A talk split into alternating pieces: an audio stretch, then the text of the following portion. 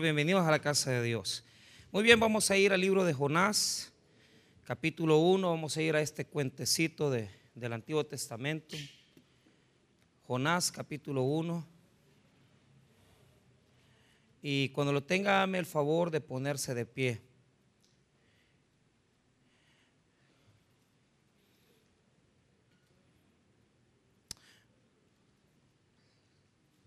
Acerca de la palabra, de de cómo la palabra nos, nos busca, nos... Aunque nosotros cerremos nuestra mente, nuestro corazón, la palabra siempre va a cumplir una búsqueda profética en nuestras vidas. Eh, eh, la palabra va a entrar, aunque nosotros resistir su obra. Pero Jonás tiene ese mismo sentido. Jonás tiene el sentido de la voz de Dios. Eh, a diferencia de, lo que vimos en la mañana, que es cuando la palabra nos persigue, penetra en nuestra vida y hace la voluntad y perfecciona la voluntad de Dios en nuestras vidas. Ahora vamos a hablar de la voz de Dios y, vamos a hablar de cómo esa voz de Dios nos busca y cómo nosotros le huimos a ella.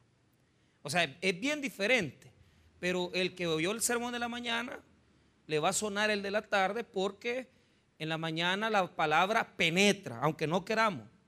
Pero en la tarde la voz de Dios, aunque huyamos, aunque nos queramos escapar, siempre va a resonar como un llamado profético, como un llamado de la dirección divina a nuestras vidas para lo cual vamos a ocupar algunos textos del Antiguo Testamento, entre ellos un salmo que es poderoso. Vamos a ver Jonás capítulo 1, versículo 1 en adelante. La palabra del Señor dice así, vino palabra de Jehová a Jonás, hijo de Amí, y pregona contra ella, porque ha subido su maldad delante de mí. Y Jonás se levantó para huir de la presencia de Jehová a Tarsis y descendió a Jope y halló una nave que partía para Tarsis y pagando de Jehová. Muy bien, vamos a orar. Padre, bendiga su palabra en esta tarde. Oramos para que la palabra de Dios pueda entrar en nuestros corazones, exhortarnos, confrontarnos, edificarnos, animarnos, que podamos reflexionar, que podamos ahondar en la sabiduría de Dios. Te damos las gracias. En el nombre de Cristo Jesús. Amén y amén. Pueden tomar asiento. De la voz de Dios, la voz de Dios, huyendo de la voz de Dios, huyendo de la voz de Dios. Muy bien, el libro de Jonás, y lo he dicho una y otra vez, pero rapidito lo voy a, volver a repetir, ha sido infantilizado. ¿Y qué quiere decir eso? Eh, el hecho de que en todas las escuelas bíblicas del mundo, yo no dudo de que en todas las escuelas bíblicas que existen, se enseña a Jonás como... Pero lo que provoca en la cultura evangelical como tal es que cuando ya estamos ante estos libros, eh, minimizamos su contenido. Tenemos la, digamos, el desagrado de que no se les toma la importancia de vida a los profetas. Y más que todo a Jonás. El capítulo 1 va a repetir esa palabra muchas veces. Otra palabra que va a repetir muchas veces es temor, temor, temor. Y eso va a estar en el núcleo del capítulo 1. Ha provocado que en, muchas situaciones no se le dé importancia a ese, porque es rebelde.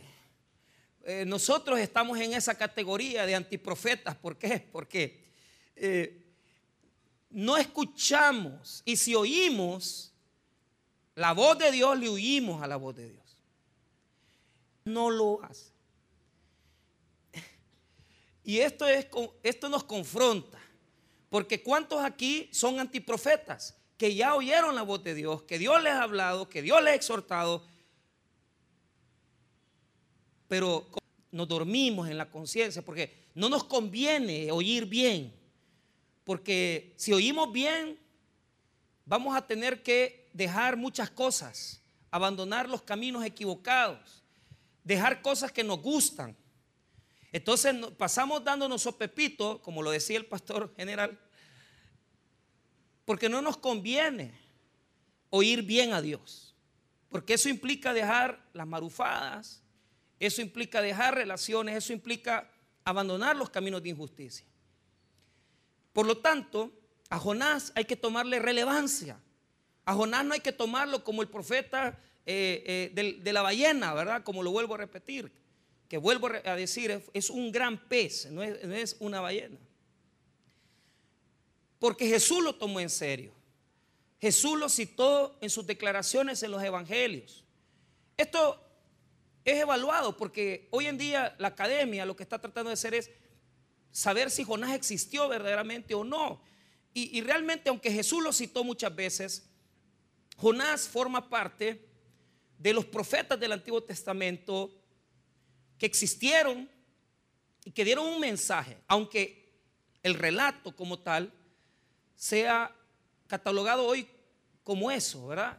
Un relato, un cuento, para hacernos exhortar, hacernos ver nuestros errores a la luz de la voz de Dios. Ahora, en el hebreo, esta gran obra tiene señales muy importantes que tenemos que advertir.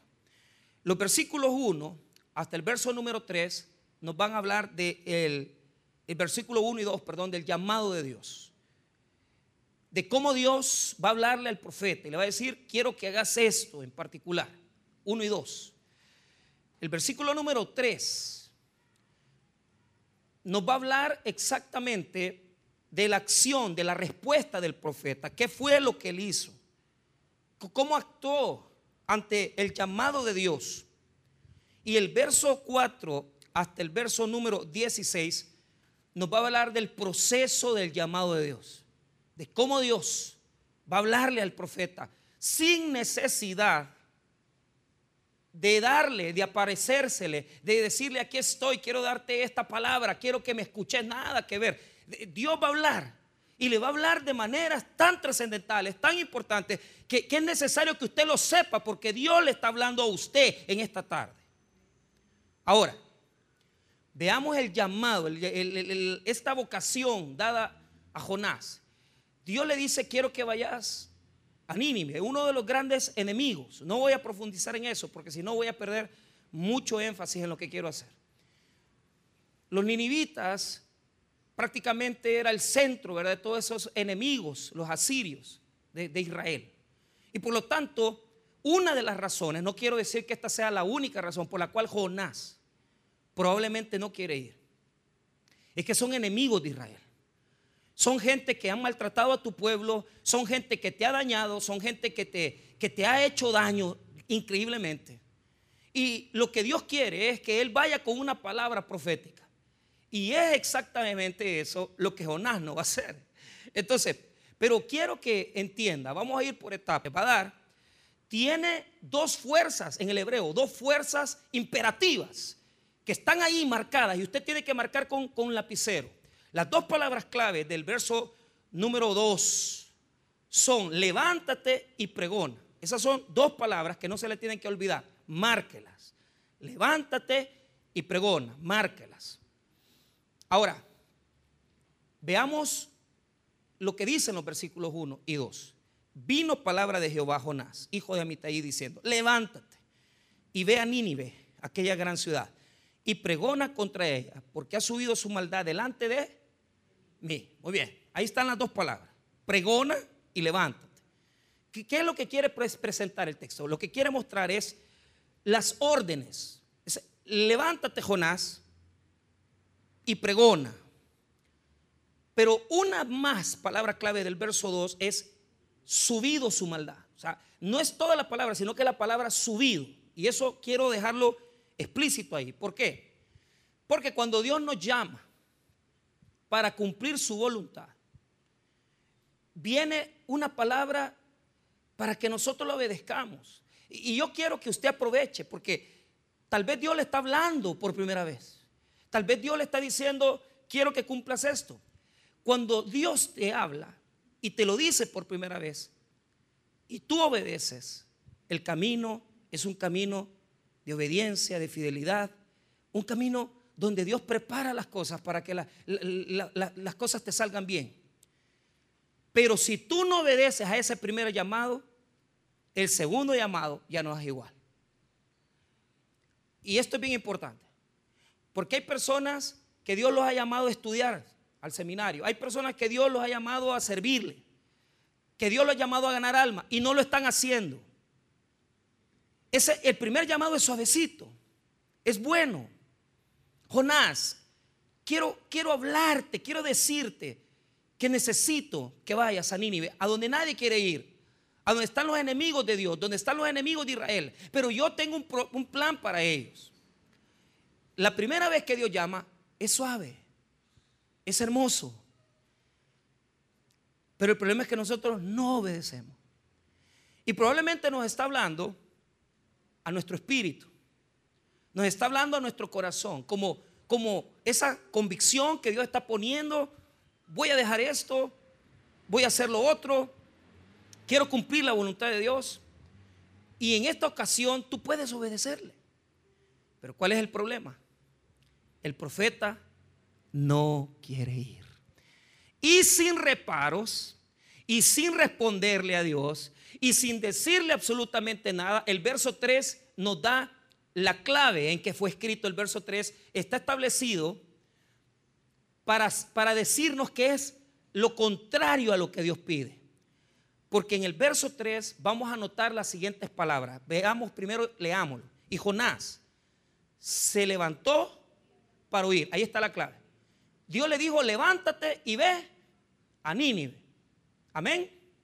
¿Qué hizo Jonás? Se levantó para huir. El verso 3, eh, eh, en el texto escrito, en la construcción del texto, está mostrando con toda claridad que este tipo no tiene el menor deseo de, de cumplir la voluntad de Dios. Se va a levantar, pero para escapar. Se va a levantar para escaparse de Dios. ¿Por qué?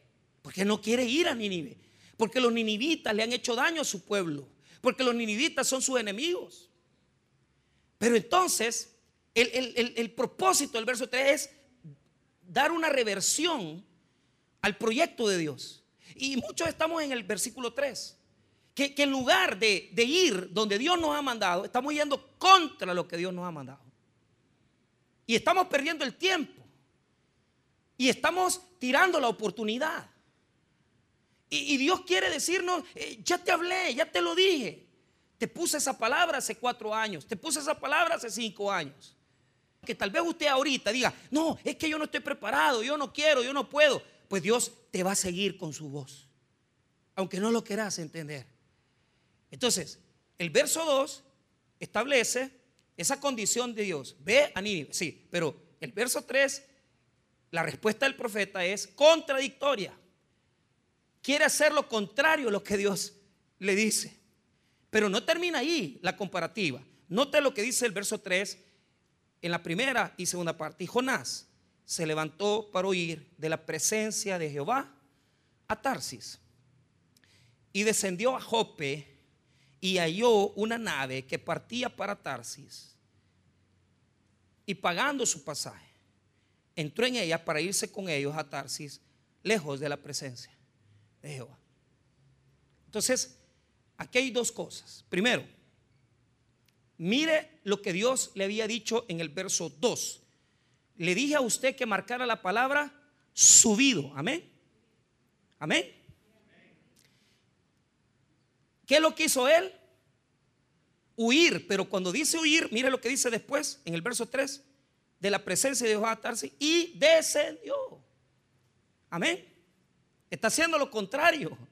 O sea, el texto en hebreo está diseñado para mostrar que él en lugar de subir, lo que ha, ha, subido la maldad, pero también Nínive está arriba. Pero él quiere bajar. ¿Sabe por qué?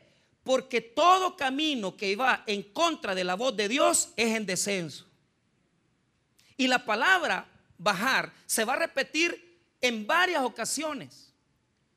Porque cuando tú tomas el camino que Dios no quiere que tome, es bajar, es descender.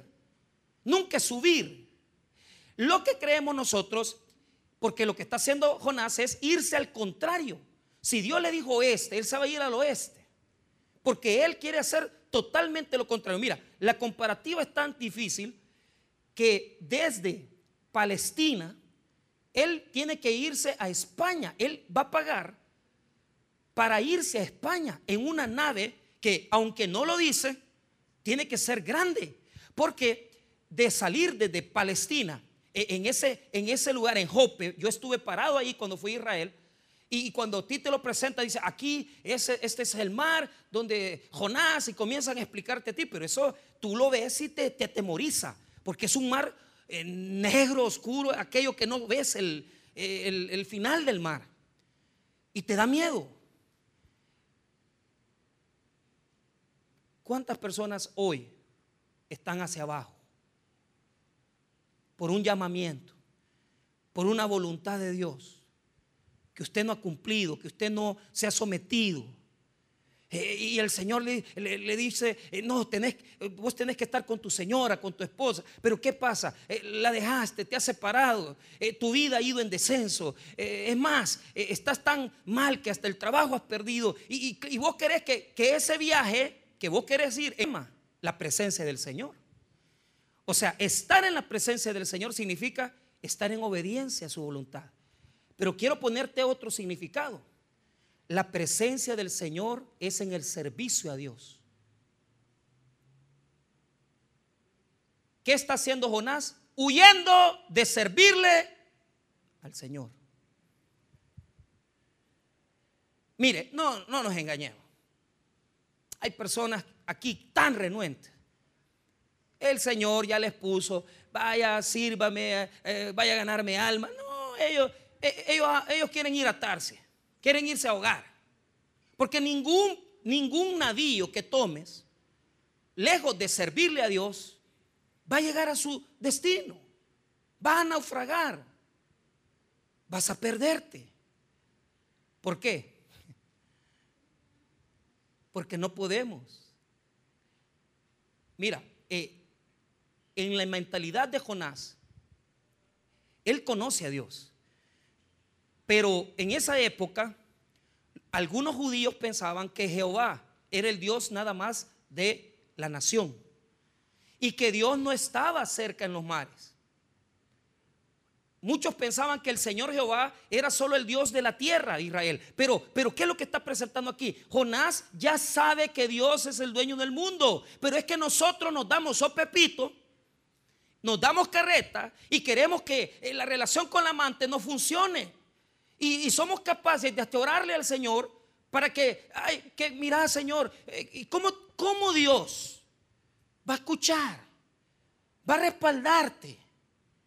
No se necesita estar lejos de la iglesia. ¿Cuánta gente está aquí en la iglesia hoy en la tarde? Están aquí adorando a Dios, pero están fuera de la presencia de Dios. ¿Por qué? Porque no están haciendo lo que Dios quiere. Eso es estar separado de Dios.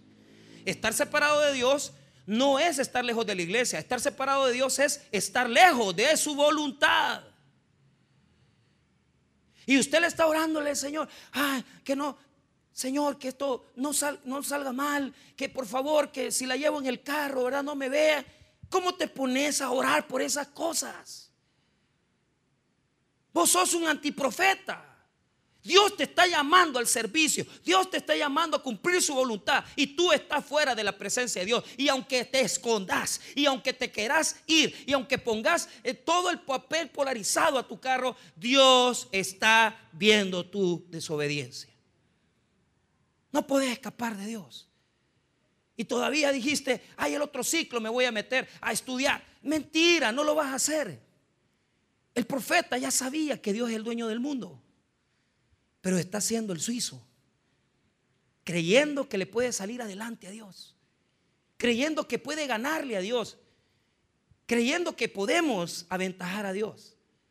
Pero hoy comienza lo bueno, porque ya en el verso 4 vamos a encontrar la voz de Dios siempre siguiéndonos. Mire cómo la voz de Dios nos sigue en la rebelión. Hay personas aquí que dicen, ay, es que cuando andamos en pecado, cuando andamos desobedeciendo, ya Dios no nos habla. Mentira, Dios siempre habla, hermano. Siempre Dios nos habla. Amén, hermanos. Aunque usted esté durmiendo en la cama de su amante, Dios le va a hablar ahí. No diga amén. Aunque usted esté con el cigarro de marihuana en la boca, Dios le va a hablar con el cigarro de marihuana en la boca. Porque Él tiene mucho que decirle. Pero usted no entiende, usted es rebelde, yo soy rebelde, somos rebeldes. Claro, cuando uno tiene una visión de la voz de Dios, como que en, la santidad de Isaías 6, en esa contemplación, esa se llama la visión de Dios contemplativa. Pero cuando vos tenés una visión amplia de la voz de Dios, te das cuenta que Dios no solamente habla en contemplación, Dios habla en circunstancias. Dios habla en circunstancias. Veamos cómo Dios habla en la rebelión. Verso 4. ¿Qué hizo, qué hizo Jonás? Se levantó para ir a dónde? A Tarsis. ¿Para dónde lo había llamado Dios? Lo levantó para ir a dónde? A. Ahora, venía, mira lo que Dios hace. Versos 4. Pero Jehová, personaje principal, sujeto del verbo, del verso 4, construcción gramatical, donde el sujeto del verso 4 es Jehová. Que te quede claro, es Jehová.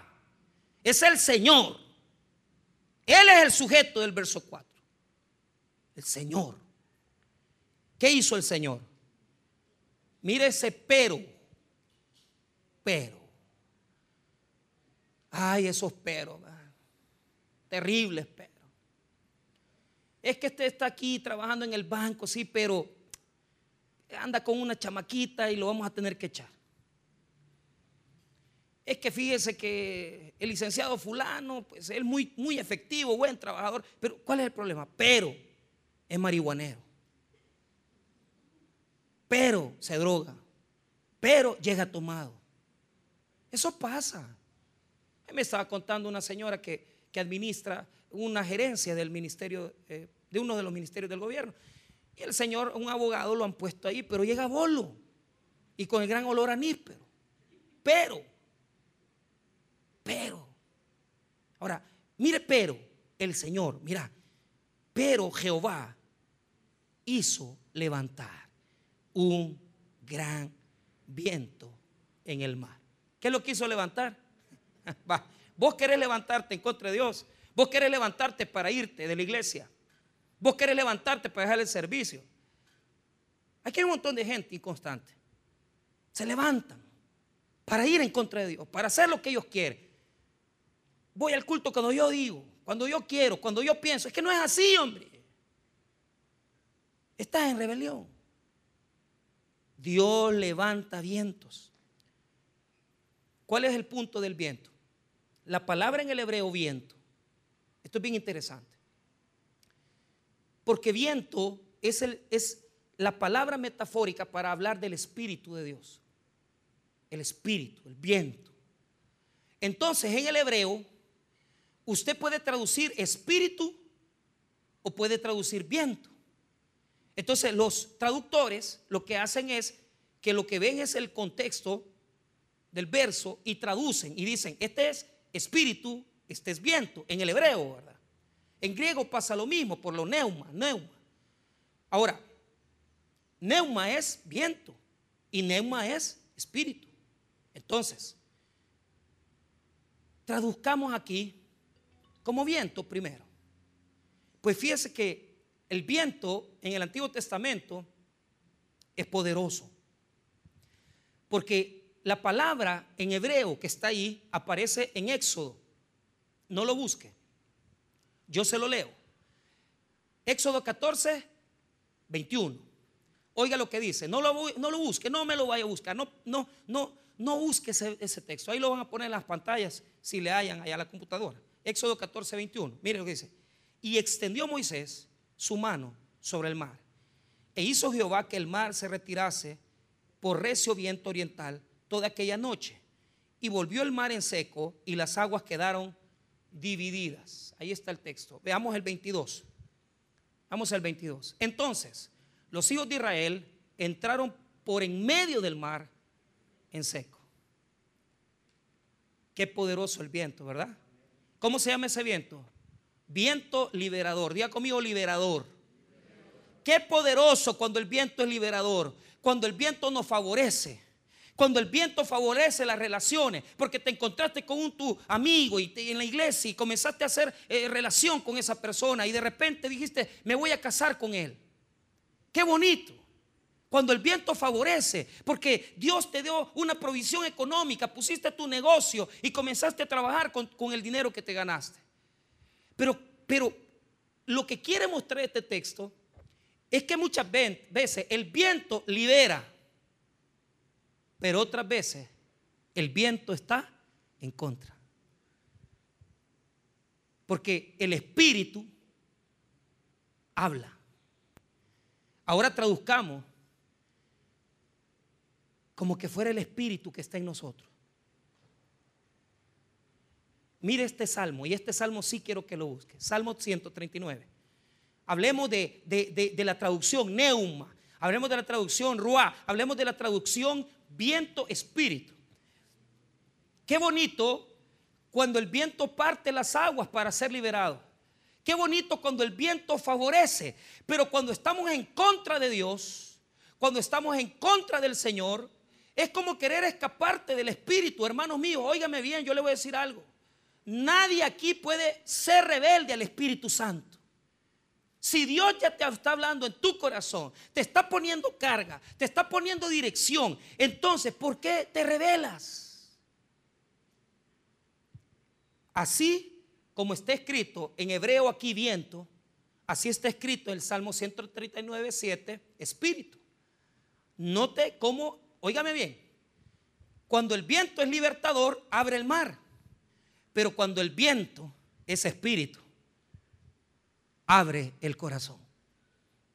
Y yo quisiera que aquí Dios les abriera el corazón.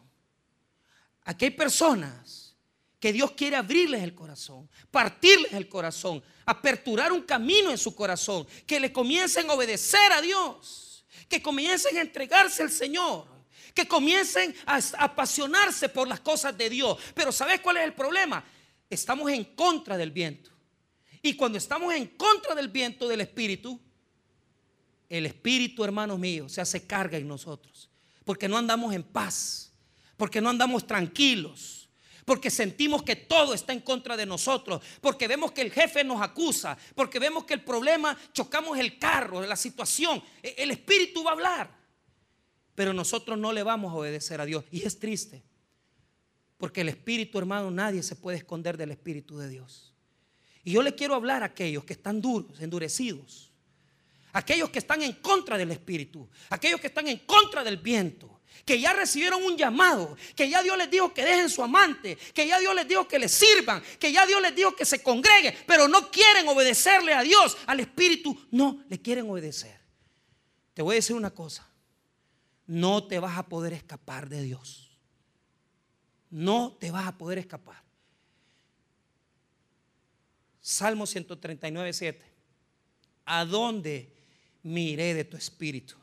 ¿Y a dónde huiré de tu presencia? Vaya Jonás. Vaya Jonás que querés que Dios te bendiga fornicando. Jonás que querés que Dios te bendiga con tus chuecadas en los negocios. Que querés que Dios te bendiga con, con toda esa pornografía en tu, en tu situación de celular lleno de desobediencia a Dios, metido y yendo en contra de la voluntad del Señor. Mira lo que dice el verso 8. Si subiere a los cielos, ahí estás tú. Y si en el Seol hiciera mi estrado, he aquí, ahí tú estás. Hasta en, hasta en el infierno. Hasta en el infierno Dios puede buscarte. Hasta en el infierno las palabras de Dios llegan. Porque cuando es necesario hablarle a un rebelde, aunque en esta tarde usted esté viviendo drogado, aunque usted esté metiéndose droga, cerveza, Dios le está hablando en esta tarde. Y el Espíritu va a llegar ahí para liberarte, para sanarte, para restaurarte. Pero no te rebeles. No te rebeles. Dios te está hablando. Dios te está hablando. Mire lo que dice el versículo 9. Si tomare las alas del alba y habitar en el extremo del mar, aún ahí me llegará tu mano y me asiare tu diestra. Si me dijere, ciertamente las tinieblas me encubrirán, aún la noche resplandecerá alrededor de mí. Aún las tinieblas no encubren de ti y la noche resplandece como el día. Lo mismo te son las tinieblas que la luz. Queremos oscurecer todo para que nadie se dé cuenta de nada. Pero el Espíritu de Dios sabe y conoce nuestra oscuridad. Y aunque usted está ocultándose, Dios le está hablando en rebelión. Y tal vez usted está poniendo la radio y de repente le cae la radio bautista y el pastor le, comienza a reprender y usted dice, hasta aquí me está hablando Dios, claro que te va a hablar, porque no puedes escapar del Espíritu. Usted quiere, usted quiere irse a la China y no estudiar para ser pastor, pero Dios desde allá lo va a jalar. Y aunque sea pedacitos de usted va a traer, pero usted le va a obedecer al Espíritu. Usted no puede revelarse. Usted no puede revelarse al Espíritu. Entonces vemos que el verso 3, si usted regresa conmigo, el verso 4, Jonás 1.4. Pero Jehová hizo levantar un gran viento en el mar. Y hubo en el mar una tempestad tan grande que se pensó que se partiría la nave. Ahora, note lo siguiente. Primero, levantar. Se repite la palabra profética de Dios, levántate y ve a Nínive. Dos, viento, ya vimos que se interpreta como viento o neuma o espíritu. Si tienes el viento en contra, ¿qué provocó el viento de Dios? Se levantó una tempestad con ese viento tan tremenda que ya no era un viento libertador, sino que era un viento opositor. Diga conmigo oposición. Si las cosas van en tu contra, entonces ¿para qué estás peleando? Si, ya, o sea, aquí Dios levantó una tempestad y se sentía que el gran barco, el gran navío, se desquebrajaba. ¿Cuántos aquí están en un barco y sienten que ya está tronando? Porque la tempestad se ha levantado en su contra. ¿Sabes por qué? Porque Dios habla por el Espíritu y Dios habla por las circunstancias. Choqué el carro, pastor. Que fíjese que por no matar un chucho me fue a prender en un palo, pastor. ¿Qué quieres que, te diga? Dios te está hablando. Salió embarazada mi amante, Dios te está hablando. Te despidieron del trabajo, Dios te está hablando. ¿Por qué? Porque Dios es experto en levantar tempestades en medio del mar. A gente rebelde que se quiere ocultar de Dios. Dios es experto en que cuando tú venís y te andas ocultando, chocas el carro y ahí se da cuenta todo el mundo lo que te pasó. Porque el Espíritu saca de la oscuridad a la luz. Porque el Espíritu habla hasta en las profundidades del mar. Porque el Espíritu, hermano, no, no pierde a nadie. Y si Dios se ha dispuesto a traerte a ti a sus pies, y si Dios ha dispuesto a hacer algo con tu vida, entonces no puedes escapar de Dios. Y si estás ahorita en ese navío, y, y ojo, mire cuántas veces se repite, porque grande, mire lo que dice, levantar un gran viento grande va, en el mar. Y hubo en el mar una tempestad tan, ¿sabe por qué? Porque Dios es poderoso, hermano. Y cuando va a tratar con vos, no vienen cosas chiquititas. Se levantan grandes circunstancias. Y uno dice, ¿y por qué está tronando? ¿Y por qué está tronando el barco? Está tronando porque Dios te está llamando.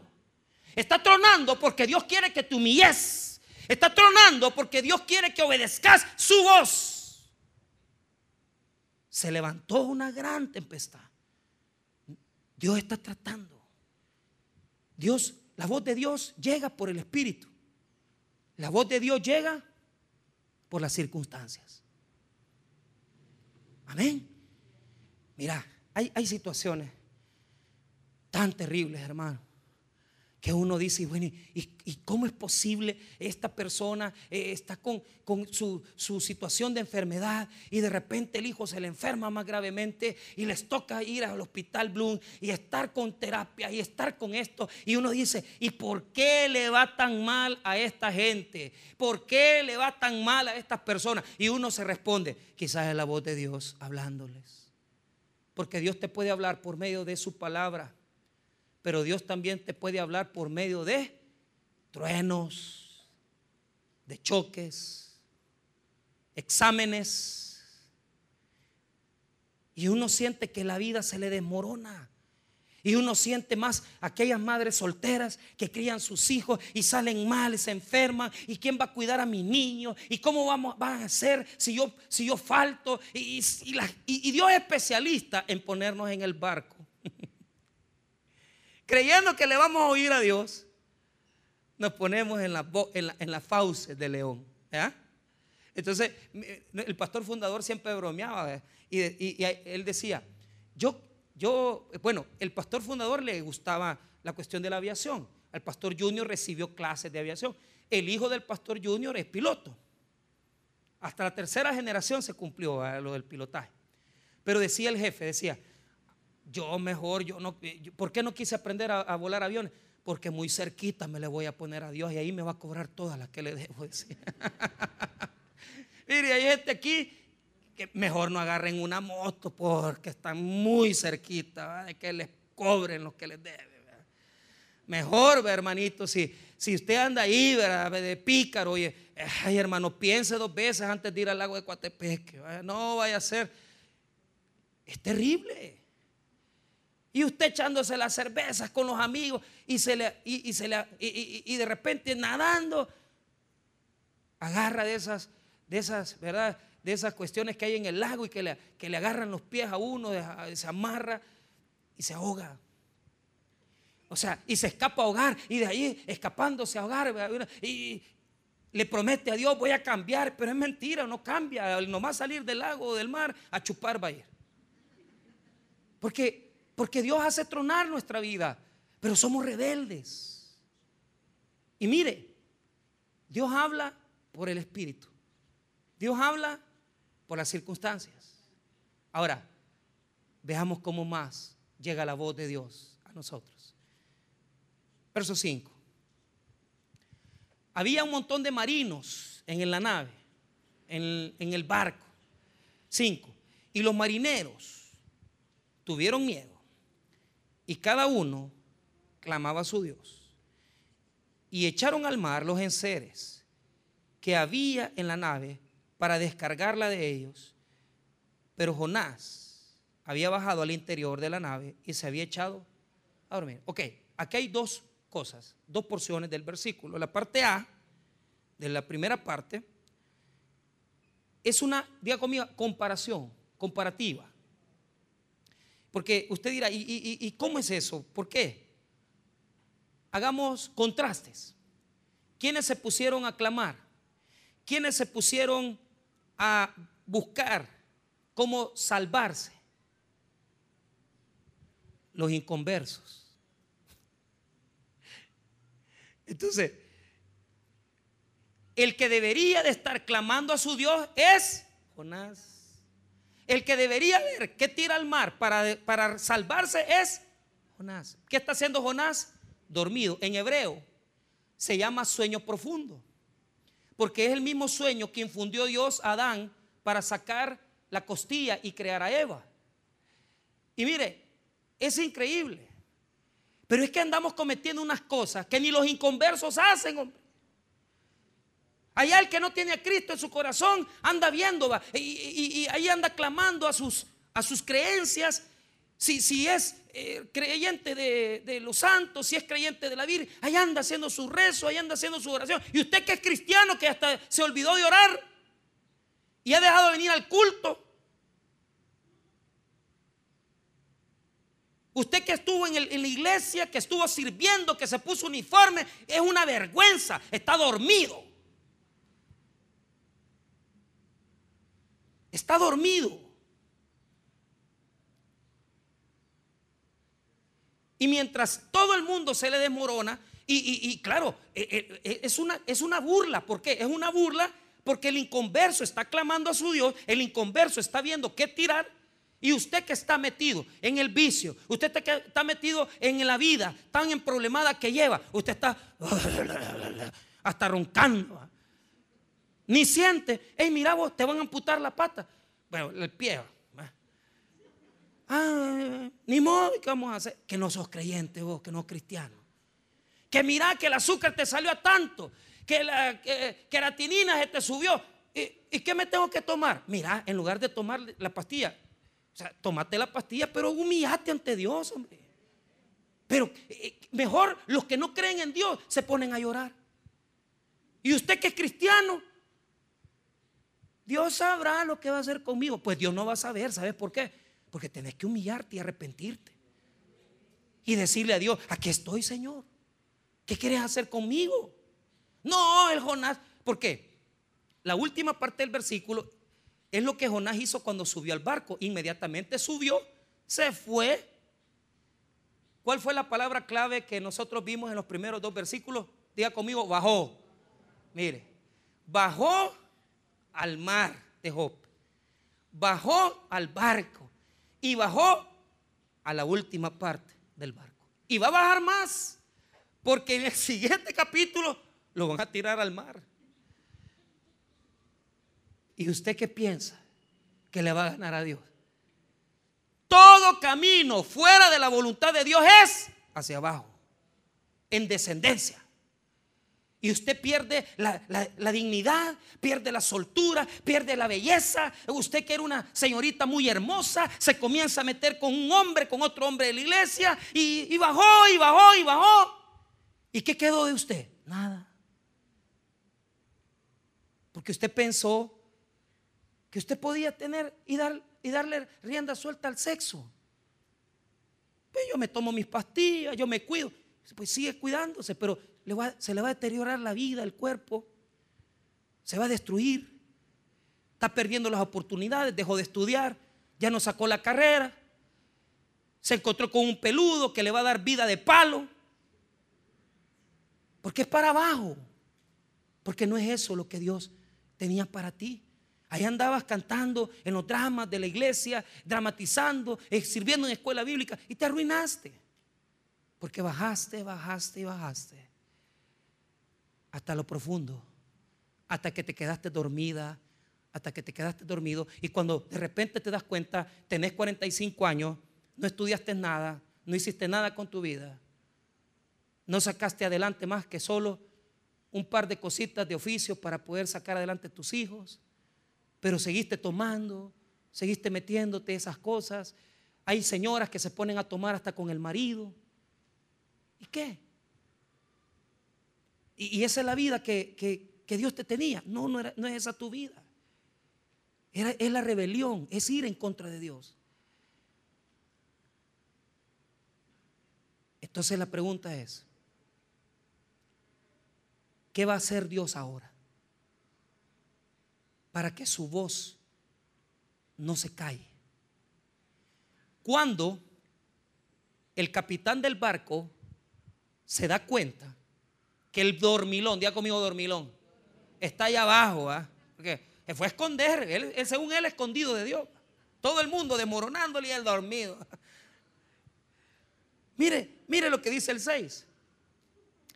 Y el patrón de la nave se le acercó, porque yo me imagino que yo tengo conocido eh, Antonio, no es por molestarte, ¿va? pero eh, cuando Antonio vivía conmigo, Escobar, allá en la iglesia, si es que uno tenía que irlo a tocar para ver si estaba dormido o muerto. Porque era la una de la tarde y dormido el mono. ¿ah? Dormido así como que nada lo movía. Ey, vos. Y, eso sí, todo de hondo y mosqueado. ¿ah? O sea, mira, ey, estás vivo. Entonces, seis. Y el patrón de la nave se le acercó y le dijo, ¿qué tienes? Dormilón. Vaya, pero ponerle atención. ¿Qué les dije yo en el inicio, en el versículo 2? ¿Qué le dice Dios? Levántate y pregona. Mire lo que dice el versículo número 6. Y el patrón de la nave se le acercó y le dijo, ¿qué tienes, dormilón? Levántate y clama. Eso en hebreo es pregona a tu Dios. Quizá Él tendrá compasión de nosotros y no pereceremos. Hasta los inconversos te están hablando de Dios hasta los que no creen te están dando ejemplo. Y ahí usted llega a su trabajo, ahí en la oficina, y, la ven llorar al mediodía porque usted está todo en problemas. Y la señora ahí que nada con Dios, nunca ha ido a una iglesia evangélica ni católica, y le dice, niña, le, no se preocupe, ya va a salir de eso. niña, mire, tómese un tecito, le dice. Y ella, ella tranquila. ¿Y usted que es cristiana? Toda amargada, toda quebrada. Usted que es cristiano, todo hecho pedazos. Y hasta sus amigos mundanos le, recuerdan la voz de Dios. Y de repente le dice, ¿y por qué no busco una iglesia? Ay, mamayita, si supieras que yo era, yo era servidora, diaconisa, eh, ujiere. Si yo era de las que, de las que andaban con falda azul y, blusa blanca del taber, ¿verdad? Vieja pagana, ¿verdad? Pero por andar con hombre, perdió la bendición. Y ahí está acabada. Y la tienen que ir a reconfortar inconversos. Y te tiene que ir el bolo, el más bolo de la oficina. todavía te dice, hey, mira, oh, toma estos cinco pesos. Imagínense. Que hasta los inconversos lo, lo alivian. No le da pena que Dios, dejar el testimonio de Dios en la calle. Es que yo me congregaba en las asambleas de Dios. Es que yo iba al taber. Sí, pero ya no vas a nada.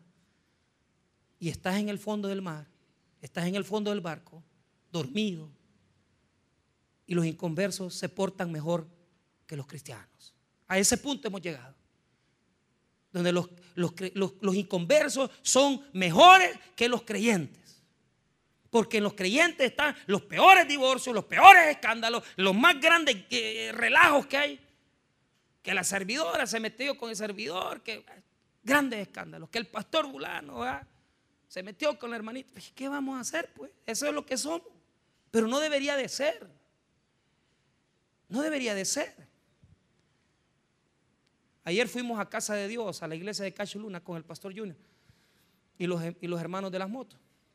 Y me encantó algo que dijo el hermano ahí que nos atendió el pastor Ricardo, Rodrigo, perdón, el pastor de jóvenes. Aquí todos trabajamos con excelencia. Eso fue lo que dijo y se nota. Se nota. Y yo digo, ¿y por qué no podemos ser excelentes sirviéndole a Dios? ¿Y por qué no podemos ser excelentes viniendo a la iglesia? ¿Y por qué no podemos ser excelentes entregados a las cosas de Dios, sino que andamos jugando con las cosas de Dios? Claro, un mega templo inmenso, una cosa tremenda. Por eso que nuestro cristianismo está en la calle. Porque para, ir a la iglesia, para venir a las cosas de Dios, allá andamos todos destruidos, metidos en pecado, en desorden, y por eso no vemos la gloria de Dios en nuestras vidas. Ahora, yo cierro.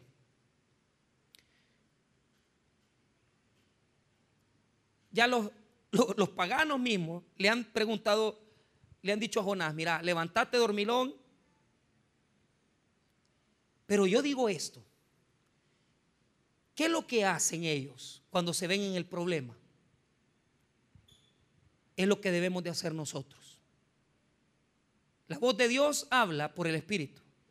La voz de Dios habla por las circunstancias. La voz de Dios habla por medio de los inconversos. ¿Qué hacen cuando ven la gran tempestad y las cosas? Mira el 7 y 8. Y dijeron cada uno a su compañero, venid y echemos suertes para que sepamos por causa de quién nos ha venido este mal. Y echaron suertes y la suerte cayó sobre Jonás. Entonces le dijeron ellos, decláranos ahora, ¿por qué nos ha venido este mal? ¿Qué oficio tienes y de dónde vienes? ¿Cuál es tu tierra y de qué pueblo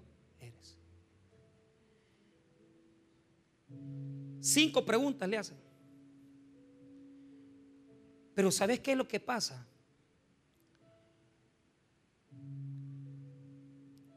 la voz de Dios habla por medio de un examen personal. Los mismos inconversos comenzaron a preguntar, ¿y por qué me está pasando esto? ¿Y por qué se nos está hundiendo el barco? Leí una historia de, las, de los padres de la iglesia. Entonces los padres de la iglesia dicen que ellos estaban en el barco y que de repente vieron que solo el barco de ellos estaba hundiendo y que los barcos que estaban de los, de los enemigos iban en paz y que allí las aguas no había tempestad. Quizás usted está así, que está viendo que la vida de todo mundo es buena y la vida suya es turbulenta. ¿Por qué no se examina? ¿Por qué no se examina? Así como hicieron ellos. Y comienza a echar suerte y ver, ¿y por qué ando mal? ¿Por qué no prospero? ¿Por qué no me salen bien las cosas? ¿Por qué no, no puedo prosperar? ¿Por qué no gano más? ¿Por qué Dios no me sana? Evalúese, examínese, revise, revise su fe. Porque Dios le va a hablar cuando se examine y le va a decir en lo que usted está fallando. Porque al final del examen se dieron cuenta que era Jonás. Y usted rápidamente se da cuenta porque Dios no lo bendice. Porque la voz de Dios habla cuando nos examinamos. Revisamos nuestros caminos y nos damos cuenta que estamos haciendo malas cosas para Dios. Y nos damos cuenta que estamos siendo desagradables a Dios. Hágase las cinco preguntas. Examínese. ¿Quién es usted? ¿Por qué anda mal? ¿Usted no es cristiano? ¿Por qué le están pasando esas cosas? Pregúntese. ¿Y sabe qué? El Espíritu Santo le va a hablar a su corazón. Al final se dieron cuenta que era Jonás el culpable. ¿Por qué? Porque el peso que hundía la nave no eran los cachivaches que andaban ahí. El peso que hundía la nave era Jonás. Y tal vez la nave de tu vida se está hundiendo por tu desobediencia, porque vos sos Jonás. Y tu vida se hunde, y tu familia se hunde, porque estás en el fondo del barco. Y aunque tires una y otra cosa, no vas a resolver nada hasta, que volvás a los caminos de Dios hasta que te convirtas al Evangelio, hasta que le sirvas de corazón, hasta que te entregues a servirle a Cristo como Dios manda, hasta que te entregues con todas las fuerzas de tu corazón, el barco va a salir adelante. Pero si en este día estás en desobediencia, el peso de tu pecado está hundiendo tu vida. Y hasta que no vengas a Jesús, tu vida no será liberada y llena de la gracia y el poder de Dios la voz de Dios nos habla en el Espíritu, nos habla en las circunstancias, nos habla por los inconversos y nos habla cuando nos examinamos. Busque a Dios y arrepiéntase y busquemos al Señor para entregarnos de todo corazón a Él. Vamos a orar, hermanos. Padre.